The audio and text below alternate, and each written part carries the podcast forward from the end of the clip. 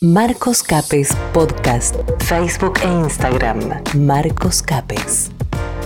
Hola amigos, espero que se encuentren muy pero muy bien. Acá estamos nuevamente para compartir algunas de las entrevistas que van dejando las mañanas de Fresh Radio desde la ciudad de Esperanza. Hoy te traigo una charla muy linda que hemos tenido con el sacerdote César Singerlin acerca del resentimiento, esto que parece estar muy pero muy de moda y que por lo general es algo así como volver a sentir algo que no te gustó o que no te hizo bien. Quédate ahí y no te olvides de seguirme en las redes sociales, tanto en Instagram como en Facebook, ahí me encontrás como Marcos Capes. Y si te gusta este contenido y consideras que es de algún aporte social, te invito a que los compartas.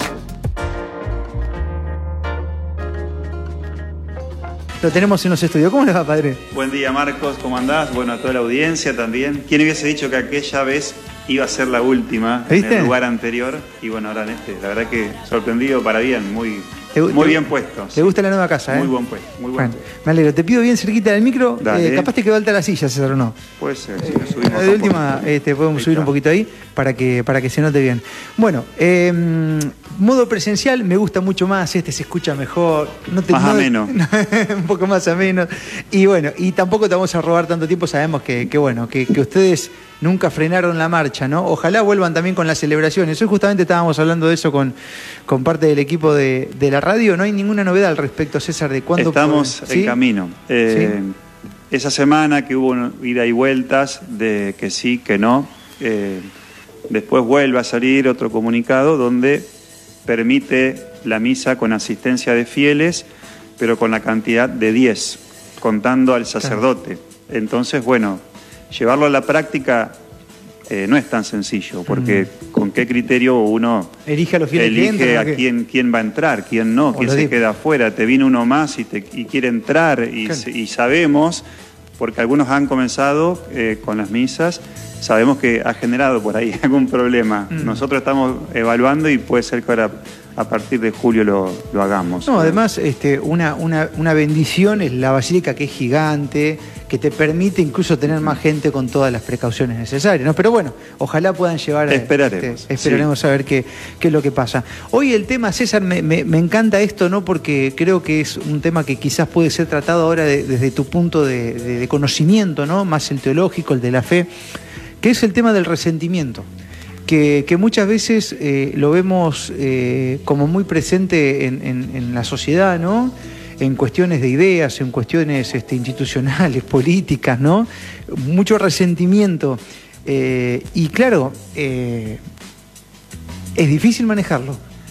Sí, cuando vos ayer me planteaste el tema, es como que me arrancó una oración personal así de decir, bueno, que el que lo tiene trate de, hacer lo posible para quitarlo de su vida y al que no lo tiene que dé gracias, porque la verdad que el resentimiento hace sufrir mucho, justamente el resentimiento habla de, un sentimiento muy similar al rencor, que de alguna situación que puede ser resentimiento a una persona, a alguna situación que te pudo haber pasado en la vida, a alguna injusticia que hayas sufrido, eh, también puede ser algún sector de la sociedad, que puede ser político, educacional, eh, mm. cultural, con el cual uno no comparta por ahí y alguna cuestión que te haya generado un resentimiento que cada vez, ¿por qué es resentimiento? Porque perdura en el tiempo. Mm. Cada vez que vos te acordás de esa persona, de esa situación o de ese sector, te genera adentro como un ruido de bronca o de querer hacer justicia y bueno, y hace sufrir mucho. Yo creo que hablo como sacerdote mm. y, desde el punto ¿no? de vista cristiano, que sabemos que hay gente que, lo sufre. Yo tengo que decir sinceramente que no, mm. no me pasa y doy gracias a Dios. No quiere decir mm. que a veces uno se enoje con alguien por lo que te dijo, lo que se dice, lo que te hicieron.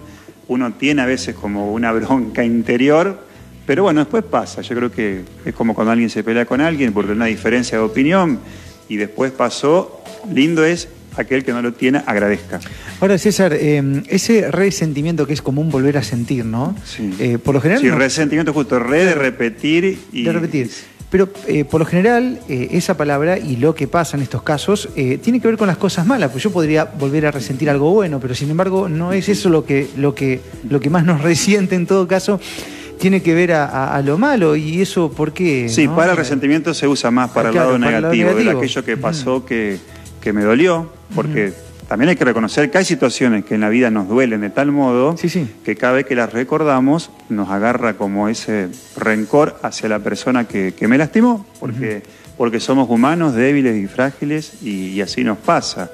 Pero el, tema es que no perdure en el tiempo y que cuando te vuelva a la memoria sea algo como que, bueno, me acordé, me generó otra vez ese malestar pero que se pase, que se tiene que pasar, digamos. Mm. No es una virtud, el resentimiento no es una virtud cristiana y el que, le, que lo tiene no lo defienda como algo...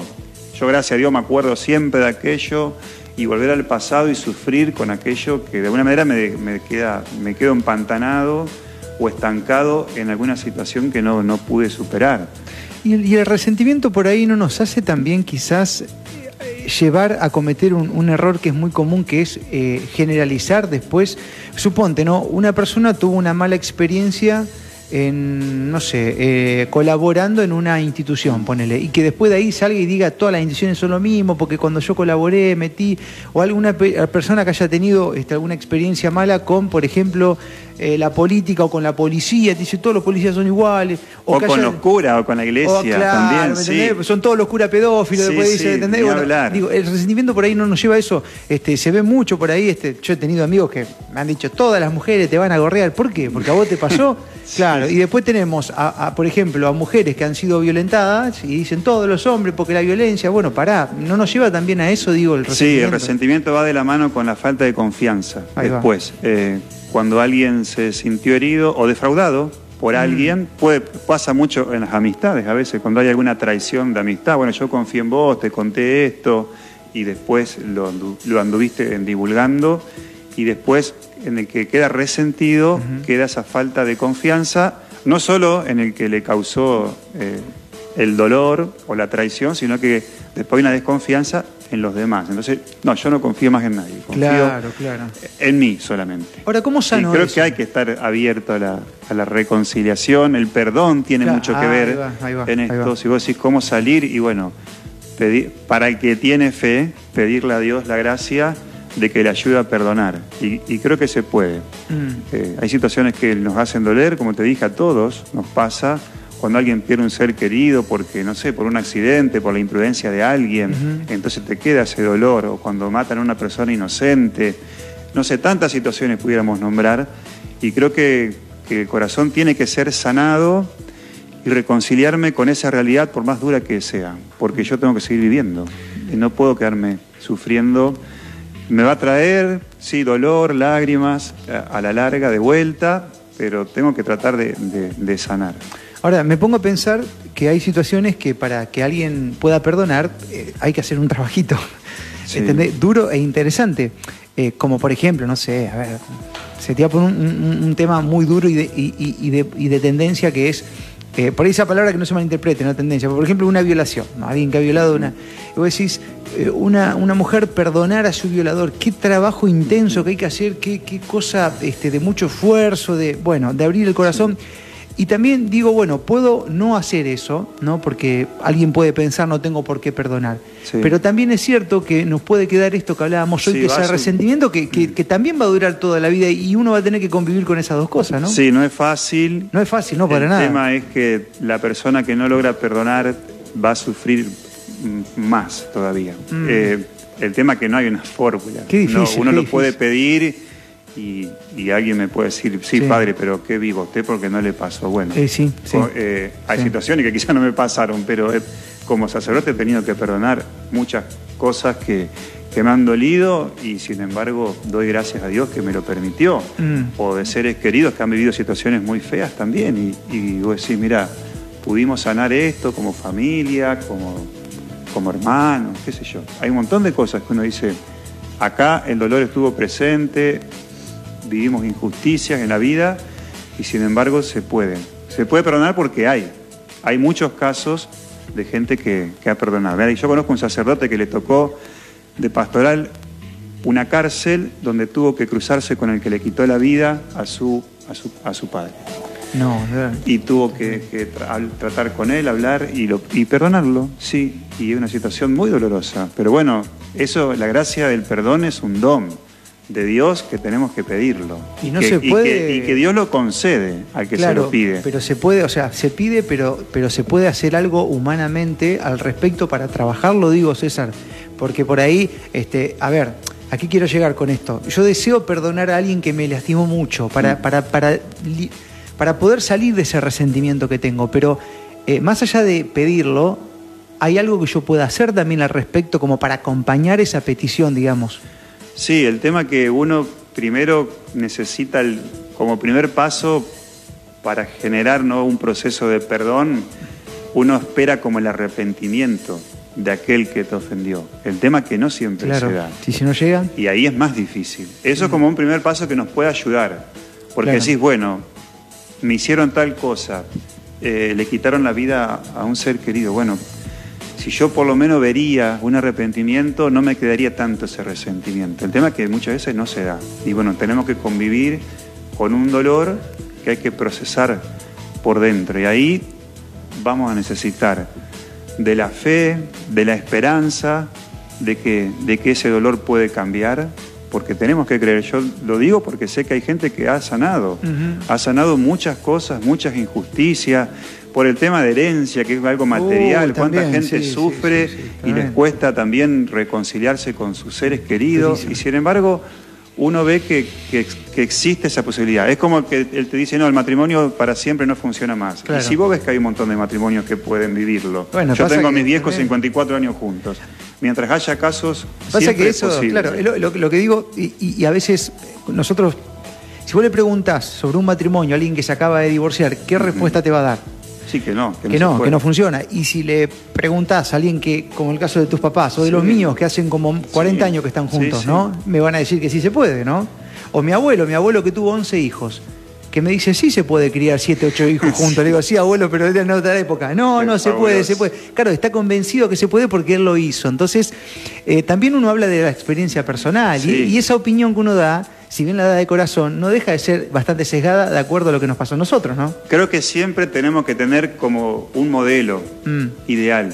Ahora estamos hablando del tema de la familia. Yo a veces pienso, María, José y Jesús, su hijo. Lo tenemos como modelo, pero han sufrido cosas que nosotros no quisiéramos sufrir. Y sin embargo no dejaron de ser un modelo de familia, porque supieron llevar las dificultades. O sea, como que el ideal tenemos que tenerlo. Después en la práctica sabemos que es difícil de que se pueda concretar tal cual. Pero bueno, después reconciliarnos con lo que nos tocó, con lo que Dios permitió que nos pase. Si en alguna parte de eso que vivimos tenemos culpa, también tener la humildad de poder reconocer, bueno, acá esto no funcionó y repartir un poco ¿no? la- las responsabilidades. No querer culpar siempre al otro. ¿Sabes qué? Un día, si te parece bien, vamos a hablar de la culpa. Porque también no, está bueno porque Sí, van hoy, de la mano también. eh, este, en el fondo es como que hay mucha unión ¿no? entre todas estas cosas, pero, pero también es algo muy interesante porque a veces eh, nosotros con esto de, de- de tratar de, de ahorrarnos energías en solucionar nuestras cosas, empezamos a buscar culpables de una manera muy rápida y eso quizás también nos impide, como por ejemplo en este caso, sanar ese, ese resentimiento. Sí, yo creo que la persona que logra perdonar y no quedar resentida eh, es un corazón contento.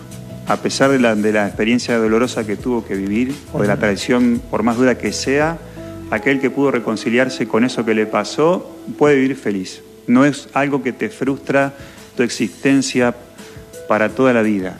Haciendo el proceso, que se entienda bien, porque hay gente que me va a decir, no, Claro, pero yo estoy Sí, sí, frustrado sí. con esto que me pasó para toda la vida.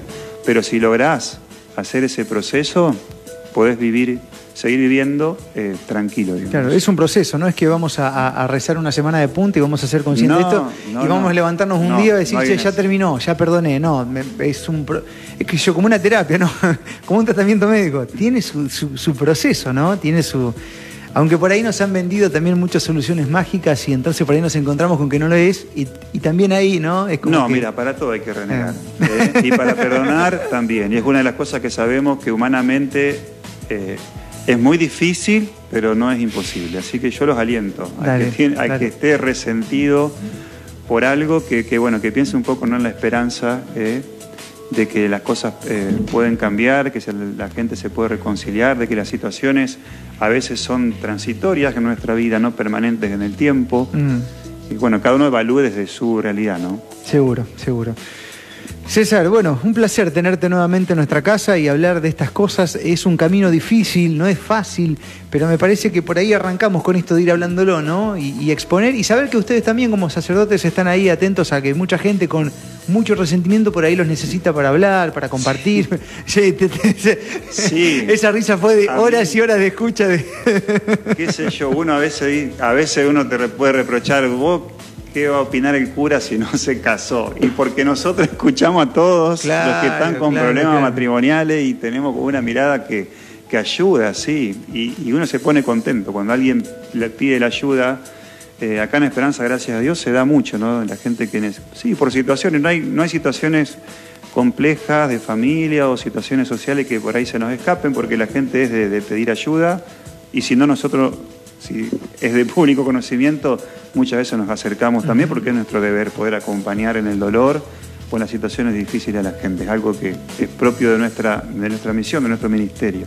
Sabes que un médico es mejor médico cuando más casos encima tiene, cuando más paciente ha escuchado, cuando más situaciones distintas ha encontrado. Y ustedes es más o menos lo mismo, ¿no? Sí. Yo creo que una cosa así de. Por lo menos tener una claro, mirada, claro, sí, claro. más amplia de, Sí. de- de diversos casos que, que incluso a nosotros hablar con la gente es un, es un espacio de formación, porque nosotros aprendemos mucho de lo que la gente nos dice, de lo que la gente les pasa y nos ayuda mucho el ejemplo de otros para poder ayudar después a una situación parecida y, y- y a veces distinta, pero bueno, como que uno va encauzando después las respuestas. Muchas gracias, César. Bueno, a vos también y a la audiencia que, que hace el aguante. Facebook e Instagram. Marcos Capes.